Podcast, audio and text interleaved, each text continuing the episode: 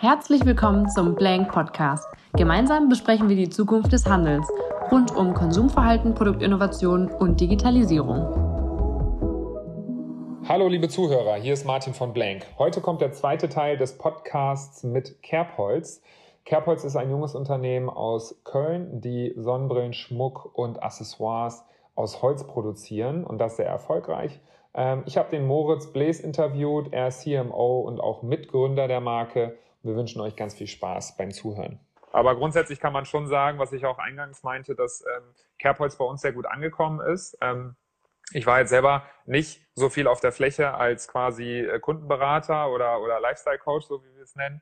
Ähm, aber von dem, was ich jetzt von unseren äh, Staff-Mitarbeitern gehört habe, ist, dass es auf jeden Fall sehr gut angekommen ist. Das ist, obwohl es hochpreisig ist für einen Mitnahmeartikel, extrem viel verkauft worden ist. Und mhm. da scheint einfach so bei den Synapsen der Kunden irgendwas abzugehen, dass sie sagen so, hey, das ist total cool, das spricht mich an.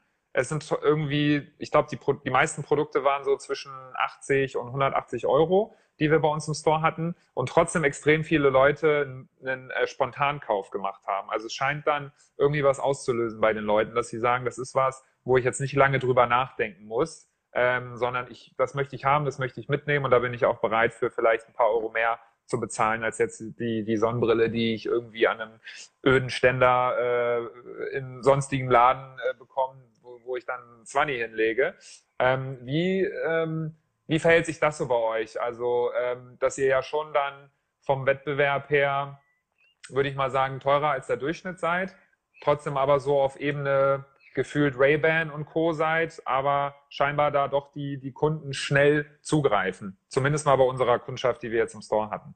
Ja, also das ist ja das, was, ähm, was ich eingehend sagte. Ne? Also mir macht es halt immer dann am meisten Spaß, wenn ich es schaffe, jemanden, der nicht wusste, dass er das haben will, dazu bekomme, dass er sagt, das ist geil, das, das, das, das mag ich. Ne? Also mhm. das will ich jetzt haben.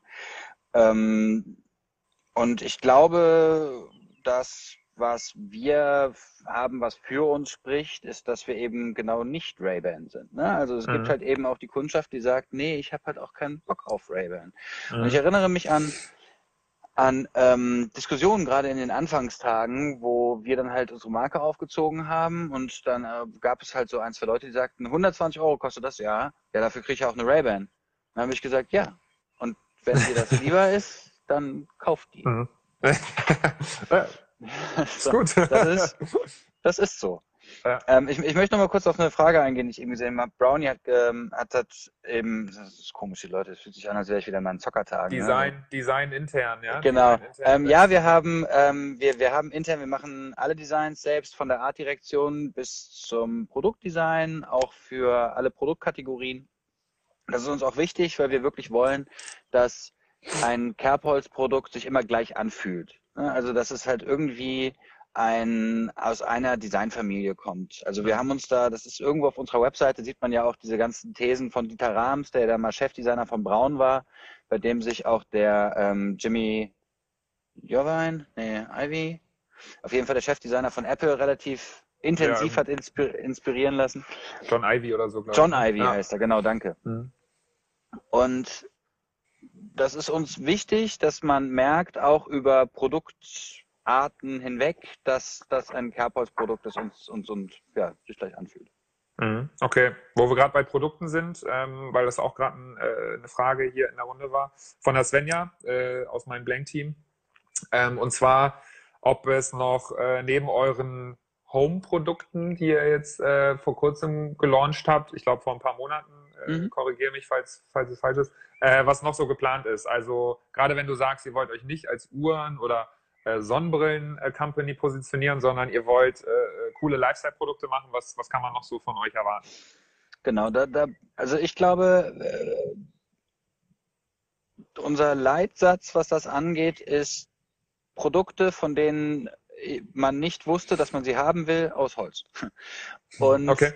Da haben wir gerade in viele Richtungen, die was im weiteren Sinne noch Interior ist, gedacht. Ne? Also mhm. was ich mir vorstellen könnte, wären zum Beispiel so ähm, jetzt nicht Holzspielzeug, aber so ein Geschenk, so ein Design-Geschenkartikel für Kinder, der eigentlich für die Eltern ist. Ne? Mhm. Oder ähm, Erweiterung im Interior-Bereich im Sinne von, also natürlich die nächste Erweiterung zum Beispiel sollte ein Wecker sein.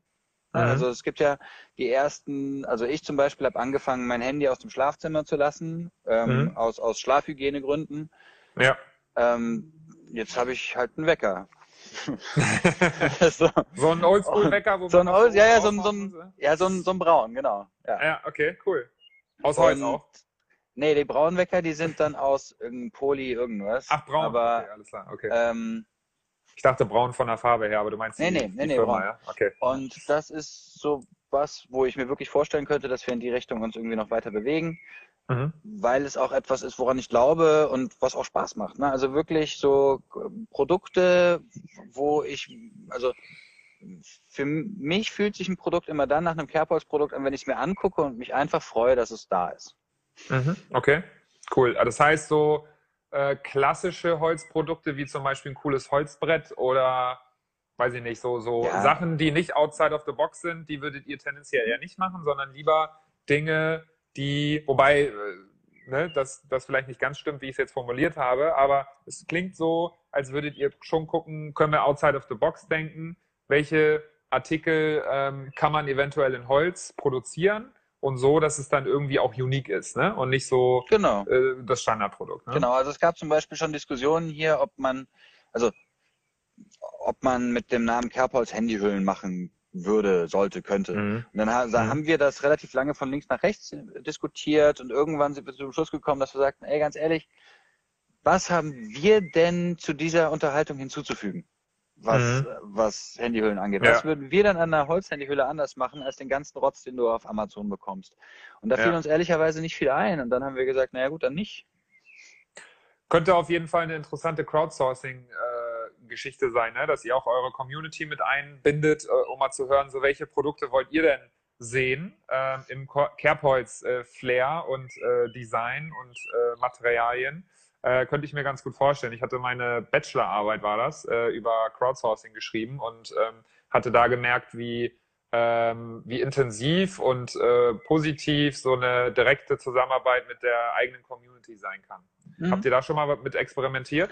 Ja, das haben wir gemacht. Also das ist ähm, so Part, also jetzt gerade können wir es natürlich nicht machen, aber das ist so Part unseres ähm, Produktdesign-Prozesses, dass wir im Rahmen von so einem äh, Design Thinking, also dieser Sprint-Workshop, mhm. der da ja irgendwie von Google Ventures aufgebastelt wurde. Da wird dann am letzten Tag werden dann ja immer irgendwie externe Stakeholder eingeladen und da machen wir dann einen Aufruf und laden einfach mal Kunden ein. Mhm. Okay, und cool. das ist ähm, häufig eine sehr erdende Erfahrung. Mhm.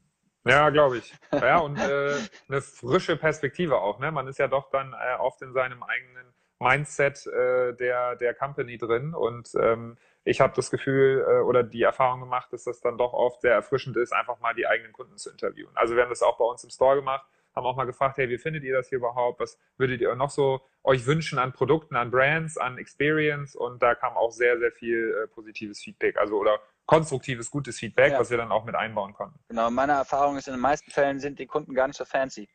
Also mhm. die wollen einfach nur, dass die Sachen gut gemacht sind und ja, also zumindest wir mit der Art, wie wir denken hier in ja. unserem in unserem Ehrenfelder äh, Hipster Elfenbeintürmchen sind halt häufig auch einfach ganz weit weg von der Kundschaft. Das muss halt musste ich auch ja, verstehen. Ja, ja, ja. Ich habe letztens noch den Adrian in Ehrenfeld gesehen, als ich da äh, mit meiner Freundin unterwegs war auf der Straße beim Blumenladen um die Ecke. Ja, Ehrenfeld ist auf jeden Fall ganz nice. Ja, da hat er auch gesagt, dass ihr da quasi die Straße runter so eure Anfänge der gesamten äh, Kerbholz. Äh, genau, das war so das war die die Kerbholz WG da ja, oben. Sehr cool, sehr cool. Okay, dann äh, denke mal so ein zwei Fragen noch, dann äh, kommen wir auch gleich zum Ende. Ähm, kannst du vielleicht ein bisschen was dazu sagen? Ähm, wenn wir jetzt so ein bisschen im Blank-Kontext sprechen, wir haben ja im Prinzip ein auch ein Concept Store, nicht im klassischen Sinne, sondern etwas mehr Fluktuation drin, ähm, mhm. wo wir im Prinzip alle zwei, drei Monate auch neue Brands mit reinholen, teilweise aber auch mhm. Brands haben, die, äh, trink ruhig, die auch längerfristig bei uns mit drin sind. Ne? Also wir hatten, glaube ich, mit euch die Kooperation im August letzten Jahres gestartet und ihr wart bis Ende Dezember mit dabei. Das war eine recht lange Zeit. Ein paar andere waren auch so lange mit dabei. Aber vielleicht daraus zwei Fragen gesplittet. Also so, A, was äh, hältst du so allgemein von so flexiblen Konzepten wie jetzt ein Concept Store, der auch sehr viel äh, Dynamik mit reinbringt? Und äh, welche Produkte würdest du gerne in einen Blank Store mit reinbringen? Also vielleicht hast du noch so neben euren eigenen Carepoints-Produkten noch so ein paar Tipps für die Community ähm, an einfach geilen Lifestyle-Produkten. Ich glaube, ich fange mal mit der, mit der letzten Frage an. Welche Produkte mhm. ich, ich finde, den, das liegt aber daran, dass ich selber auch so ein Foodie bin, den okay. deutschen Foodmarkt immer noch, ähm, obwohl er, da sehr viel Dynamik reingekommen ist über die letzten fünf Jahre, in diesem Concept Store Kontext immer noch total unterrepräsentiert. Weil für mhm. mich ist eigentlich ähm, Genuss und äh, es, es ist ein großes Ganzes. Mhm. Und äh, die meisten Menschen, die ich kenne, die jetzt zum Beispiel gerne Wein kaufen, kaufen ihn, wenn sie mal ganz ehrlich zu sich sind, nach Etikett. Mhm. Und da irgendwie eine, das in einen Concept Store Kontext zu bringen, zum Beispiel, halte ich für super sinnvoll. So, ne? Mhm. Dann könntest du da auch eine kleine Verköstigung vor Ort machen. Ähm, Leute, die betrunken sind, kaufen mehr, nach dem Prinzip der Reziprozität sowieso. Und insofern müsste das müsste das aus meiner Sicht gut funktionieren. Also mhm. ich vermisse häufig im klassischen, in, in, den alten klassischen Handelskonzepten halt irgendwie diesen Bereich irgendwie Food äh, im gesamten Kosmos so von, also zumindest so wie es gemacht worden ist früher. So ein Stück weit ähm, Hospitality auch, ne? Also genau, Hospitality. Kunde, Vielleicht mhm. mehr Hospitality als Food, mhm. genau. Mhm. Also mehr Hospitality als Food. Also keine Ahnung, zu jedem Friseur, wo du reingehst, kriegst du einen Kaffee angeboten. Mhm. Ne? Und, ähm, und das geht auf deine, auf deine erste Frage ein, die ja so ein bisschen, ähm, ein bisschen mehr auf den Gesamtmarkt geht. Ich glaube tatsächlich, dass die Zeiten, wo es ein Geschäftsmodell war, Produkte zu kaufen und mit einem höheren Preis zu verkaufen, bald vorbei sind.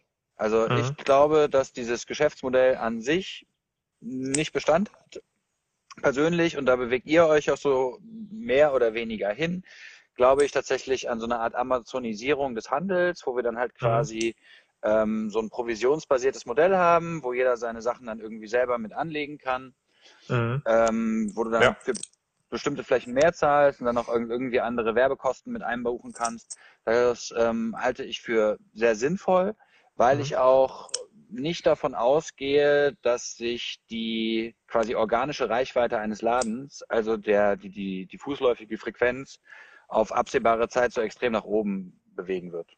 Mhm. Ne, ja, also ich ja. glaube, ein, ein Laden braucht eine eigene Strahlkraft, braucht Leute, die bewusst dahin gehen und kann nicht einfach nur von denen, die durch Zufall quasi angeschwemmt werden, leben.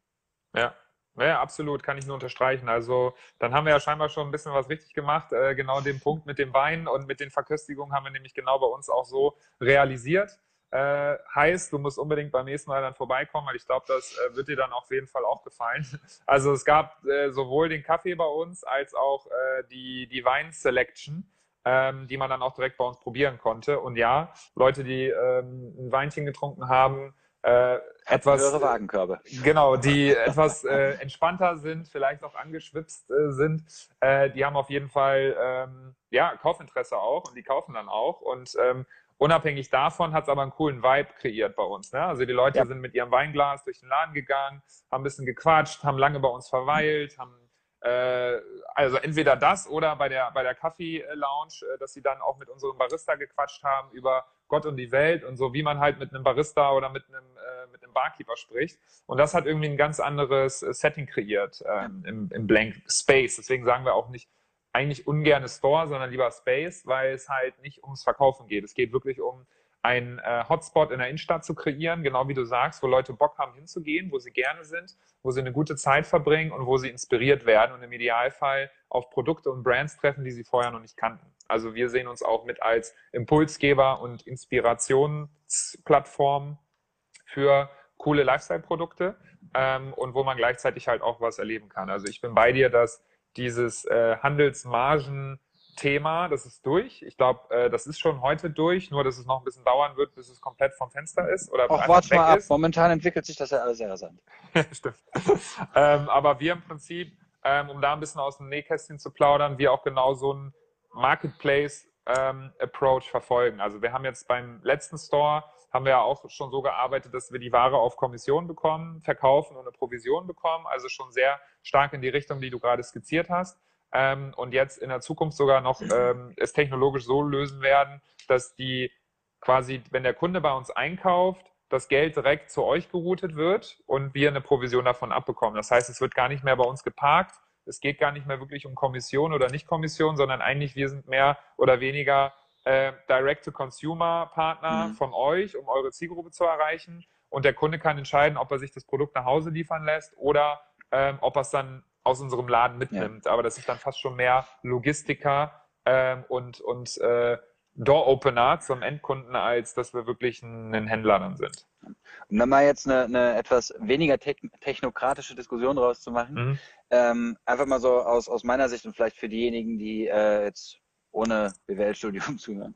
Ja. Der, ähm, etwas, was für, für uns als Marke immer eine Herausforderung ist und war. Und das war für frühere Marken, ich weiß ehrlicherweise gar nicht, wie die gearbeitet haben, ähm, ist, dass der Kunde gerade in der Online-Welt erschreckend virtuell wird. Also, mhm. und zwar für alle. Der Marketer weiß eigentlich gar nicht mehr genau, wem verkauft er eigentlich die Sachen und am Ende baut er Marketing-Personas, die erschreckend genau aussehen wie die Marketingabteilung selber. Ähm, der Produktdesigner weiß nicht mehr genau, für wen arbeite ich denn eigentlich und kann dann auch mal an einer kompletten Geschichte vorbeiarbeiten. Das heißt, diese Möglichkeit, eine tiefe Kundeninteraktion, die bidirektional ist, zu haben, mhm. die ist super, super wertvoll. Und mhm. das ist etwas, was nur im, in einer Form von Interaktion, die direkt miteinander ist, stattfindet. Mhm. Ähm, insofern glaube ich jetzt auch nicht, dass durch Corona in Zukunft alle nur noch in Zoom und, und äh, Hangout-Meetings hängen. Ich mhm. glaube, das ist nicht menschlich. Ja. Ähm, und das ist aus meiner Sicht etwas, was super, super wertvoll ist und für uns als Marke, für den Kunden einfach eine, eine schöne Form von Interaktion, weil stellen wir, also wenn ich jetzt Kunde bin und jetzt passiert ja auch manchmal, mhm und irgendwo reinlaufe und die ähm, und, und mich mit jemandem unterhalte und Feedback gebe und ich merke, der geht halt einfach so richtig auf das ein, was ich sage und dem ist das wichtig und ich merke irgendwie ein Vierteljahr später gibt es das Produkt, das ich angeregt habe und ich bekomme da mhm. am besten noch irgendwie eine Notification. Das gab's schon, ja? Das gab's schon, ja, ja, dann kaufe ja? ich, okay. ja wirklich, ja, ja, dann, dann, dann kaufe ich, kleine Marke, ne? Aber okay. dann kaufe ich da alles, was ich kaufen kann, bis zur Unterhose. Mhm. Und das ist halt so der Punkt, wo ich wirklich glaube, dass da in der Vergangenheit diese Macht vom Handel oder diese nicht richtig ge, geschöpft wurde. Ne? Also der Handel mhm. hat sich dann ja auch quasi zu Tode gespart, kann ich auch irgendwie mhm. nachvollziehen. Immer weniger Leute kommen, immer äh, Personalschlüssel macht keinen Sinn mehr, immer weniger Leute auf der Fläche. Irgendwann mhm. ist das halt Käse.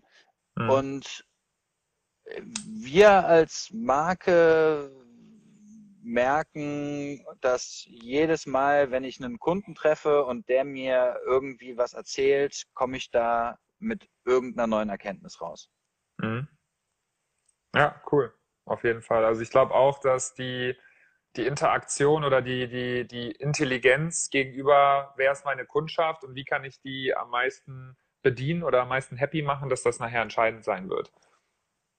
Und dass die also nicht unbedingt nur um Brand geht. Also ich glaube auch, oder zumindest mal habe ich das letztens gelesen, dass es nicht nur unbedingt um ähm, Marken geht. Also klar, es gibt sehr, sehr starke Marken auf dem Markt, wo man sagt, okay, ein Adidas, ein Nike, die haben so eine Strahlkraft, dass einfach Leute wegen der Marke kaufen. Aber dieser Artikel ähm, hatte gesagt, dass die Kids, die heutzutage nachwachsen, also da sind wir ja quasi schon dann alt äh, gegenüber diesen äh, Kids, dass die gar nicht mehr so stark dann auf äh, die Marke achten, sondern mehr, was hat das Produkt für Features und wer ähm, steht auch hinter da oder steht hinter den Produkten, einmal als Produzenten und auch wer, welche, welche Meinungsführer äh, befürworten auch diese Marke. Ne? Also dass ja. Marken Bildung und Image sich ganz anders entwickelt. Ähm, und da, glaube ich, ist dann, was du gesagt hast, äh, spielt ein, dass wenn man näher an der Kundschaft dran ist und auch versteht, was die wollen und auch darauf eingeht, dass das eine extrem gute Strategie ist, würde ich mal sagen. Ja, also ich, wie gesagt, ich, ich, ich, ich freue mich auf die nächsten Jahre. Ähm, was ich auf jeden Fall weiß, ist, dass wir und ich mir auch treu bleibe. Ich habe keine Lust, Produkte zu machen, wo ich äh, die, die jemand so richtig, richtig braucht. Also mhm. selbst wenn mit, mit einer mit der anderen Firma machen wir Unterwäsche, aber das ist halt auch, das ist noch eher am ehesten ein Produkt, das man wirklich braucht. Mhm. Aber wir machen es auch auf eine Weise, wie du es dann nicht mehr unbedingt brauchst.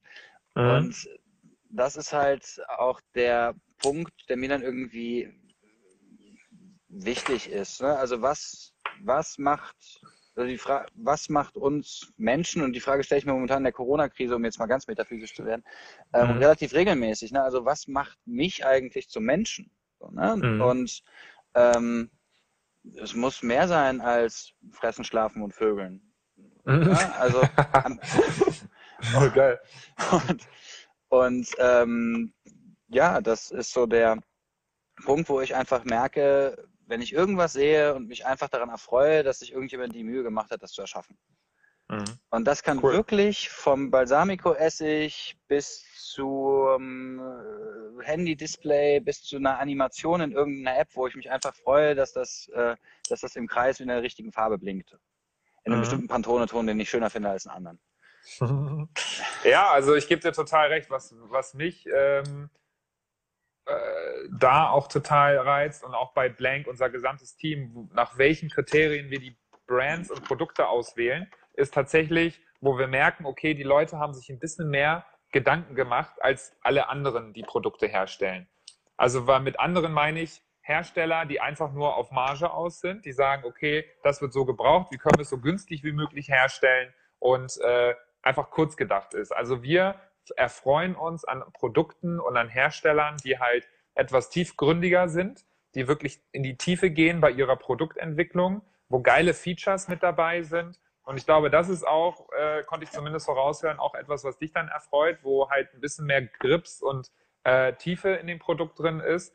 Und äh, genau das sehen wir genauso. Also alle Produkte, die bei uns bisher im Store drin waren, haben alle eine gewisse Komplexität, die sie mitbringen, im positiven Sinne und wir diese Komplexität auch unseren äh, oder diese Tiefe und die Story dahinter unseren Besuchern auch ähm, vorstellen wollen. Also es, äh, es, ist ein sehr großes Stück weit Storytelling ähm, und Tiefe dahinter, die, glaube ich, sehr wichtig ist für Produkte für die Zukunft ja. und auch dann für die, für die Stores, die diese dann haben. Wie gesagt, meine These ist, ich kann kein, keine emotionale Beziehung zu einer Necessity aufbauen.